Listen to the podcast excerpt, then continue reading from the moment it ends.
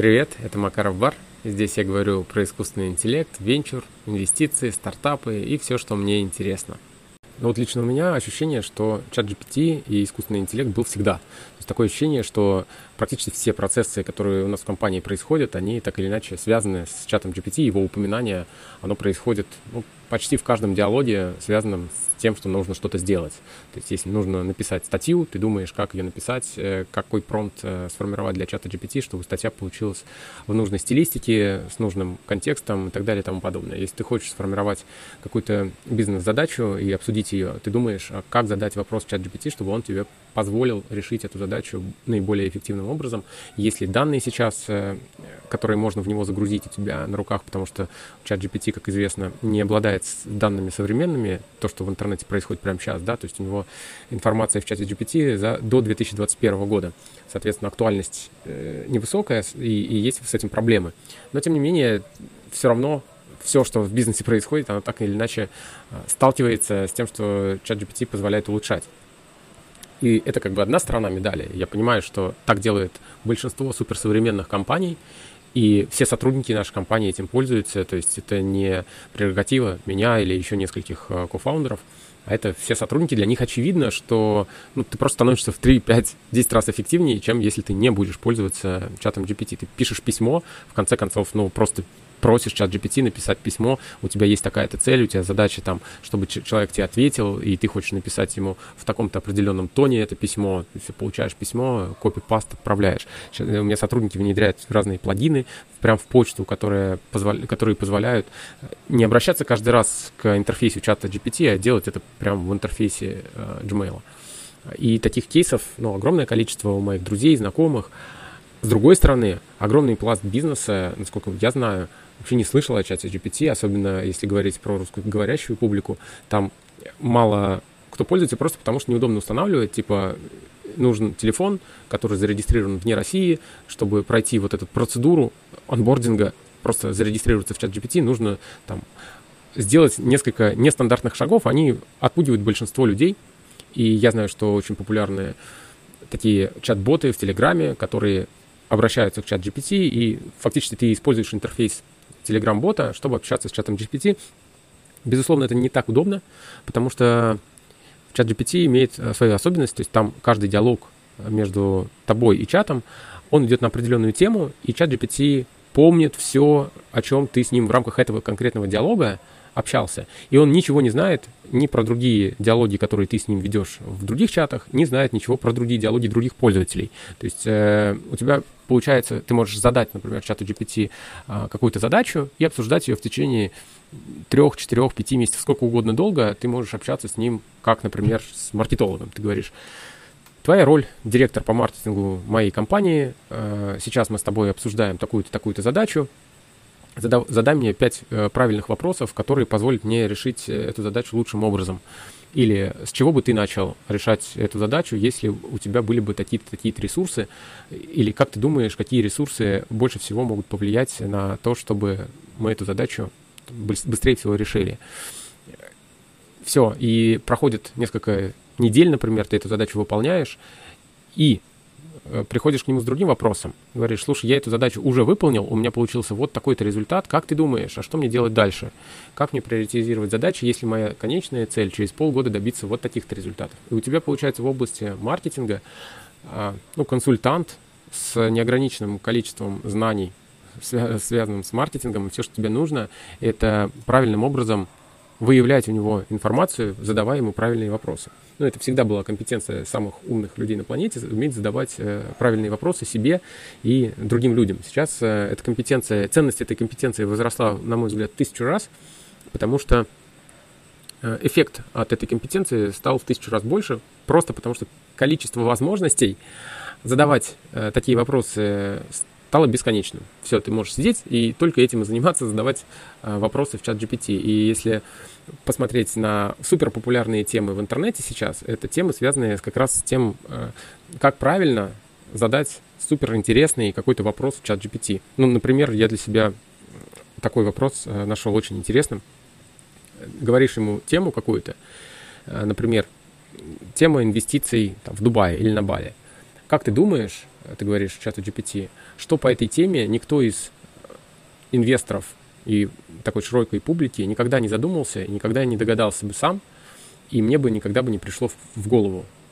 И ChatGPT тебе дает какие-то такие ответы, которые один из них может быть действительно попасть в какую-то интересную штуку, типа, а как это влияет на, я не знаю, переселением, э, переселением миграции там каких-то животных или еще что-то. Или инвестиционно какие-то вещи мы не, не замечаем, когда принимаем какое-то решение. То есть ты любое решение, которое применя, при, применяешь в какой-то области, ты можешь обстучать через чат GPT, задавая ему вот такие вопросы, типа, а что ты думаешь на эту тему, но задавая его более э, хитрым образом, этот вопрос, не просто, что думаешь на эту тему, он обычно скажет, ты классно все делаешь, ты молодец, мне кажется, это классная идея. Вообще, игра в роли с чатом GPT это супер круто, то есть, когда ты просишь чат GPT выступать в какой-то роли, очень смешно, когда ты можешь ему сказать, а, будь, пожалуйста, очень тупым человеком, задавай мне какие-то вопросы или ответь мне на какой-то вопрос, как очень тупой человек. Просто можно посмеяться над тем, какие он ответы выдает. Но если какие-то серьезные вещи делать, то там роль профессионала в какой-то области, роль маркетолога, дизайнера, с которым можно обсудить промпт лучший для Миджони, или роль финансового директора, и ты можешь отправить туда запрос, связанный с финансами по компании, личными финансами и так далее. Он достаточно прикольно становится твоим таким личным помощником в какой-то теме, и я э, рекомендую, я веду несколько тредов, то есть э, тем в чате GPT, которые копятся и которые предполагают, то есть основная э, сложность заключается в том, что каждый раз надо объяснять, то есть в чем наша коммуникация между людьми, э, чем хороша. То есть ты когда общаешься с человеком, он помнит контекст того, о чем ты с ним говорил все поисковики, э, Google, Яндекс, там все что угодно, они вообще вне контекста. То есть ты каждый раз приходишь к ним э, с темой, как, как будто как бы, с чистого листа. Он не знает, кто ты, что ты и так далее. Он тебе попытается подсказывать на все эти GDPR э, и так далее. Они заточены на то, чтобы крупная корпорация не могла знать о тебе ничего и, соответственно, не могла дать тебе ничего полезного, получается, по факту-то. А с чатом GPT все по-другому, потому что ты сам можешь в рамках какой-то определенной темы поддерживать с ним диалог в течение длительного времени и таким образом получать все новую и новую информацию, основываясь на прошлом опыте, и не тратить на это большое количество времени, потому что время-то уходит э, на что? На то, чтобы в контекст ввести человека. Вот неважно, ты встречаешь какого-то супер продвинутого человека, ты ему полчаса должен свою тему рассказать, прежде чем услышать от него крутую реклам- э, рекомендацию. Не получится за три минуты объяснить твою бизнес-задачу, психологическую задачу, или там семейные обстоятельства какие-то, да, или юридический вопрос. Тебе приходится тратить огромные ресурсы на контекст. А, в случае с чатом GPT очень прикольно, что ты это можешь сделать постоянно, понемногу, понемногу, и тем самым чат GPT в какой-то момент будет супер хорошо знать про тебя истори- много исторических данных, и ты можешь сказать, смотри, ты видел все, что происходит, ты знаешь даты, когда это происходило в течение времени, то есть ты знаешь скорость, учитывай это, когда э, помогаешь мне там решать такую-то задачу. Обратил внимание на реакцию бизнеса. В основном малый бизнес, кто видит эффект от применения каких-то штук э, технологических здесь сейчас, он сразу начинает это внедрять. Я знаю фрилансеров, знаю людей с небольшими командами, 50-70 человек, они моментально начинают внедрять чат GPT в свою работу, а, думают увольнять э, сотрудников, те, которые не применяют чат GPT. И я считаю, что это супер правильно. У меня приятель уволил что-то 30 человек, э, которые дизайном занимаются и не используют ChatGPT, ой, Midjourney в своей работе, другая нейросеть, которая позволяет рисовать. А, то есть он оставил только джунов и оставил senior ов, потому что джунов очень быстро можно обучить до уровня senior, потому что он, ну, обычный сейчас дизайнер, это не тот дизайнер, у которого высокая квалификация в выполнении рутинных задач. А, то есть, условно говоря, junior раньше выполнял какую-то рутинную задачу за 5 дней, а middle выполнял за 3 часа эту же задачу. И поэтому нужны, нужно было долго обучать джуниоров до мидла, э, там полгода или год, чтобы он становился нормальной рабочей лошадкой и вот э, деливерил много изображений, картинок там и так далее. А senior уже управляет этим всем, и как бы он супер эффективен, знает, как с этим работать и так далее. Так вот сейчас работа поменялась, потому что Э, senior, который может и концепцию делать, он может и результат сразу выдавать как middle, но в 10, 20, 50 раз эффективнее, потому что ему не надо ничего делать руками. Он просто задает задачу для искусственного интеллекта, и он выдает там 50 картинок, или 100 картинок, или 1000 картинок. И все, что надо делать сейчас э, э, супер э, крутому специалисту, синеру, это обучать э, пользоваться этой нейросетью, ставить ей правильно задачи, и тогда получается, что джуниор сразу превращается в крепкого медла, э, даже типа в медла, который в 10 раз эффективнее старого медла. Вот. Ну, то есть очевидные просто вещи, которые повышают эффективность бизнеса. И малый бизнес, или бизнес, даже я бы не сказал, что это а, точно малый, это бизнес с владельцами или с руководителями компаний, для которых важны показатели, реальные показатели эффективности бизнеса. Не на бумаге показать, не, от, не отчитаться, а вот э, они понимают, что доход их личный э, зависит от их конкретных принятых решений – и вот в таких компаниях очень быстро начинается искусств... внедрение искусственного интеллекта. И, на мой взгляд, это очень крутая возможность для рынка меняться очень быстро и для этих людей, потому что достаточно сложно на любом рынке практически из малого бизнеса вырасти в среднюю или в крупную компанию, потому что у средних крупных компаний есть а, огромное преимущество время они старше, у них больше связей, у них больше отлаженных там, цепочек взаимодействия с поставщиками, с э, клиентами и так далее, и так далее. Но за счет технологий сейчас вот этот малый и средний бизнес может очень быстро замещать собой э, другие компании, которые в 10, 20, 50 раз превосходящие их. Потому что, ну, если мы не берем госконтракты, если в России там, конечно, очень много бизнеса завязано на просто личных связей, тут там уже ничего не поможет, что называется. А если говорить про классический бизнес – где работает маркетинг, где работает реально интеллект, где в зависимости от интеллекта твоей компании, команды, ты либо побеждаешь, либо проигрываешь. Вот в этом, я считаю, для большого количества компаний огромная возможность, потому что ну, когда ты типа внедряешь CRM-ку, а другой не внедрил CRM-ку, ты стал на 10% эффективнее или там на 12, на 15, ты не выиграешь с этим рынок. Ну, ты чуть больше просто сам заработаешь, чуть больше из этого рынка заберешь денег, чем другие. Но это ты у других ничего не отберешь с повышением эффективности на, на 15%. Но искусственный интеллект позволяет в некоторых областях э, повышать эффективность э, на порядке, типа на 100%, на 200, на 300, на 500, на 1000%. А если ты становишься эффективнее на тысячу процентов в чем-то, все, это реально очень крутое преимущество. То есть ты приходишь и говоришь, смотрите, я в два раза дешевле, я дам вам э, в три раза больше, например, контента, да, э, но вы мне заплатите сейчас прям вперед контракт, там, на год, например ну, какое-то спецприложение, от которого нельзя отказаться, и у вас, я еще пойду сейчас к вашим конкурентам с этим же приложением, а воспользоваться дам только там трем компаниям с, вашего рынка. Вы будете со мной работать или вы будете думать. И все, и вот ты пошел таким образом вытеснять э, всех своих конкурентов или часть своих конкурентов. Ну, то есть ты таким образом просто добиваешься того, что ты забираешь а, то, чего на рынке э, никто не может... Э, точнее, ты не забираешь, ты Таким образом, ты просто повышаешь эффективность. Таким образом, ты просто выигрываешь огромное количество тендеров и забираешь рынок.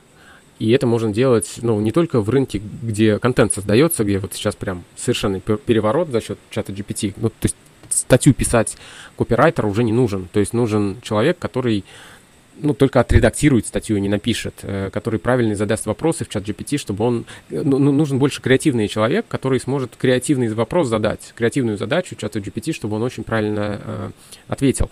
И, ну, и чтобы красивая статья получилась. Но на самом деле статьи, если прям напрямую писать в чат GPT, это не совсем корректно получится, потому что их э, ранжирует Google и Яндекс э, не очень хорошо, то есть он видит, что эта статья написана с помощью искусственного интеллекта и понижает их в рейтинге. Но есть другие нейросетки, которые пишут хорошо, которые переписывают более качественно, которые э, ссылки на э, первоисточник указывают в э, статье. Ну, то есть ты смотришь, и статья написана прям как будто студент месяц ее писал, искал, делал research какой-то и так далее. Кажется, что на рынке пиара да, это переворот. Кажется, что на рынке SMM это действительно переворот, потому что картинки генерить можно легко, писать Инстаграм тексты и так далее, и так далее. Но на самом-то деле это же не только здесь переворот. В любом e-commerce, вообще любой e-commerce, он, если сейчас срочно не будет применять э, искусственный интеллект, он быстро помрет. Понятное дело, что если ты там торгуешь через Wildberries э, товаром, у тебя Wildberries является э, основным источником трафика, ты в данном случае как бы в достаточно такой чужой бизнес-модель работаешь, ты делаешь бизнес, который от тебя слабо зависит. Он зависит больше от внешних обстоятельств. Вот Wildberries тебе дал такую-то возможность, ты ее используешь, э, зарабатываешь. Завтра забрал он у тебя эту возможность, ты перестал зарабатывать. Я сейчас говорю больше о менее зависимом бизнесе. Создаешь ты сам какой-то, например, продукт, создаешь ты бренд, к примеру. Да, ты этот бренд тоже можешь продавать на Wildberries, но твоя длительная история твоего, твоей компании, она сильно зависит от того, как ты, собственно, свой бренд будешь развивать относительно других брендов в этой же категории товарной.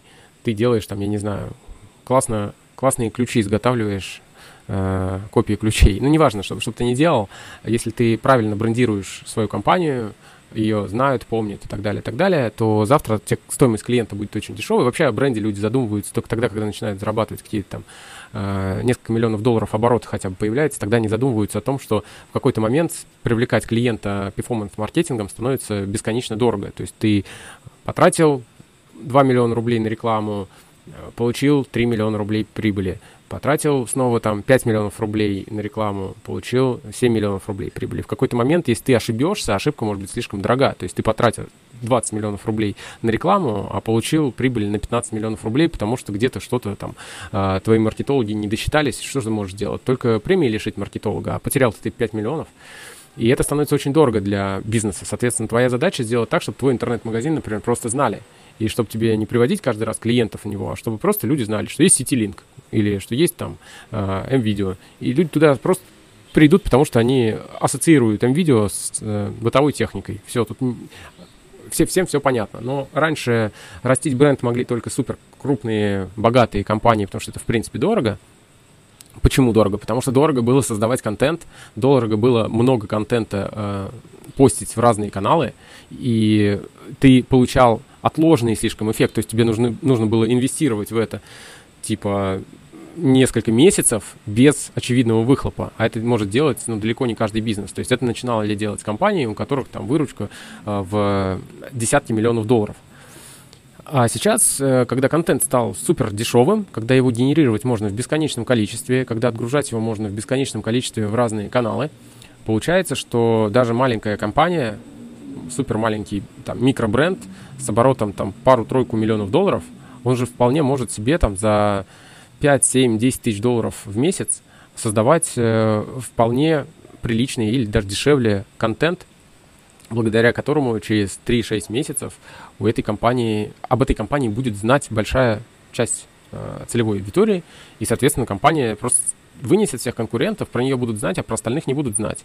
Сейчас же как это происходит? Сейчас, если ты хочешь, чтобы о тебе там что-то знали, ты должен идти к блогерам, договариваться с ними, платить им деньги, разбираться, какой блогер хороший, какой блогер плохой и так далее. И в, основном все хотят продать здесь сейчас. Делаешь ты там обувь или одежду, или там э, производишь какие-то устройства, неважно, что бы ты ни делал. Ты хочешь э, сразу дать рекламу, получить э, клиентов, которые купят и окупят твою рекламу. Но какая-то часть денег, если сейчас ее тратить на бренд-рекламу, причем не, не как это раньше было, ты раньше типа снимал дорогой ролик или даже не очень дорогой ролик и пытался его везде открутить, использовать и придумать что-то сразу идеальное, то, ну, потому, потому что слишком мало шансов, у слишком мало денег на это, а, то сейчас ты можешь ну, например, придумать концепт-план со статьями, которые будут у тебя в течение полугода поститься с регулярностью раз или два раза в неделю на определенном ресурсе. Будет это работать, не будет это работать. Какая тебе разница, если ты потратил на э, все это, ну, там, 30 долларов в месяц ты платишь и все, и потратил какое-то количество времени на организацию этого процесса. То же самое с видео. Ну да, тратишь ты там 100, 200, 500 долларов в месяц на то, чтобы у тебя видеоролики в YouTube и в Инстаграме, в Инстаграме крутились про твой бренд и в ТикТок тоже уходили. Ты не знаешь, выстрелит оно, не выстрелит, но если ты тратишь не, до, не слишком много денег на это и вообще не тратишь время, потому что это все автоматизировано, все это просто один раз концептуально проработано, э, запущено в сервис, и сервис все работает автоматизированно, то, черт побери, получается, что о твоем бренде через полгода будут знать твои клиенты, твоя целевая аудитория, о твоих конкурентах не будут так знать. Они просто не будут помнить, что там есть еще другие компании, которые делают то же самое, что и ты. Потому что ты будешь как бы на слуху. Просто они скажут, блин, что-то везде, там, кто-то увидит в Инстаграме пост, кто-то увидит э, в Фейсбуке пост, кто-то во Вконтакте, кто-то на Ютубе видео увидит, как угодно. Но если у тебя очень много контента генерится про твой бренд, причем ты же можешь его сделать классно, ты не рекламные статьи можешь писать, ты можешь писать это все очень грамотно оформив, ты можешь понять, какие есть боли у пользователей, какие у них задачи, связанные с твоей тематикой. Вот обувь ты продаешь, хорошо, как, как правильно обувь там выбирать, из какой кожи обувь бывает, какие проблемы у людей, которые обувь часто не меняют, какие бывают там особенности производства обуви сейчас, как технологии продвинулись в обуви. Если ты там из определенной кожи там делаешь, ты можешь про эту кожу рассказывать людям, как это там происходит. Ну, в каждом бизнесе есть огромное количество особенностей, и просто ты можешь знать, что твоим клиентам что-то интересно вокруг этого. Ты не рассказываешь про то, типа, покупайте нашу обувь, она лучшая в мире. Нет, ты рассказываешь про интересные для людей темы вокруг своей, и везде просто используешь свой брендинг, э, говоришь, что это все вот э, ты как бренд, типа, образовываешь публику на эту тему. Э, комментарии какие-то можно автоматически сейчас находить по своей тематике и автоматически ботом, опять же, генерировать их, чтобы не какие-то люди у тебя сидели, а бот заходил и писал комментарий от имени твоей, твоей компании на тему, связанную с экспертизой в твоей области. Ну, и фантастика, все это можно делать, и... но этого никто не делает практически, э, потому что все немножко туповатые, все думают, что пронесет в этот раз. Да все просто привыкли, что все происходит как обычно. Да? Редко происходят технологические революции, и редко они затрагивают людей. Вот. Э, может быть, все не так, может быть, сейчас действительно остановит искусственный интеллект, скажут, все, не надо нам больше, запретят, как в Италии, и все. Ну, вряд ли. А раз вряд ли, значит, скорее всего, все-таки накроют всех, в хорошем смысле слова, я надеюсь. И извлекут пользу и извлекут прибыль те компании, которые больше всего думают просто, на самом деле, больше всего принимают правильных решений и образ... занимаются образованием своих э, э, сотрудников. То есть я вот, например, понимаю, что если не во всех компаниях сотрудникам вообще что-то интересно делать, они ходят на работу. В большинстве компаний просто вот люди работают за зарплату и прибыль, и, и, и премию. Но если ты как руководитель не поставил KPI правильный, не заинтересовал, не объяснил, что, ребята, э, все, мы переходим в новую технологическую э, революцию, там, э, технологическую среду. Сейчас те люди, кто не использует искусственный интеллект, они нахрен будут не нужны вообще ни в нашей компании, ни в других. Поэтому если вы сидите за компьютером, в принципе, открываете на работе компьютер, а не сидите там, я не знаю, за рулем или за какими-то другими инструментами, да, то это все, это вы, вы как бы единственный вариант работать дальше, это использовать на ежедневном, в ежедневном режиме, это на своей работе. Если вы не знаете, как это делать, не умеете, вопросов нет. Давайте задавайте вопросы, мы вас научим. Найдем курс, найдем там, я не знаю, а, компанию, которая придет и внедрит нам что-то из этого. Э, но вы, как сотрудники, обязаны это делать. А дальше ты сам смотришь просто. Окажется, что кто-то из сотрудников, так всегда бывает, он вдруг берет на себя э, роль троих других. То есть он просто внедряет какие-то сервисы, разбирается, и он говорит, а я вот это сделал, а я вот это сделал, а я вот это сделал. И окажется, Маша и Вася уже больше в нашей компании нахрен не нужны. И ты такой, ага, окей, я этому человеку делаю премию 30% а, и, и 30% к зарплате прибавляю, этих двоих увольняю.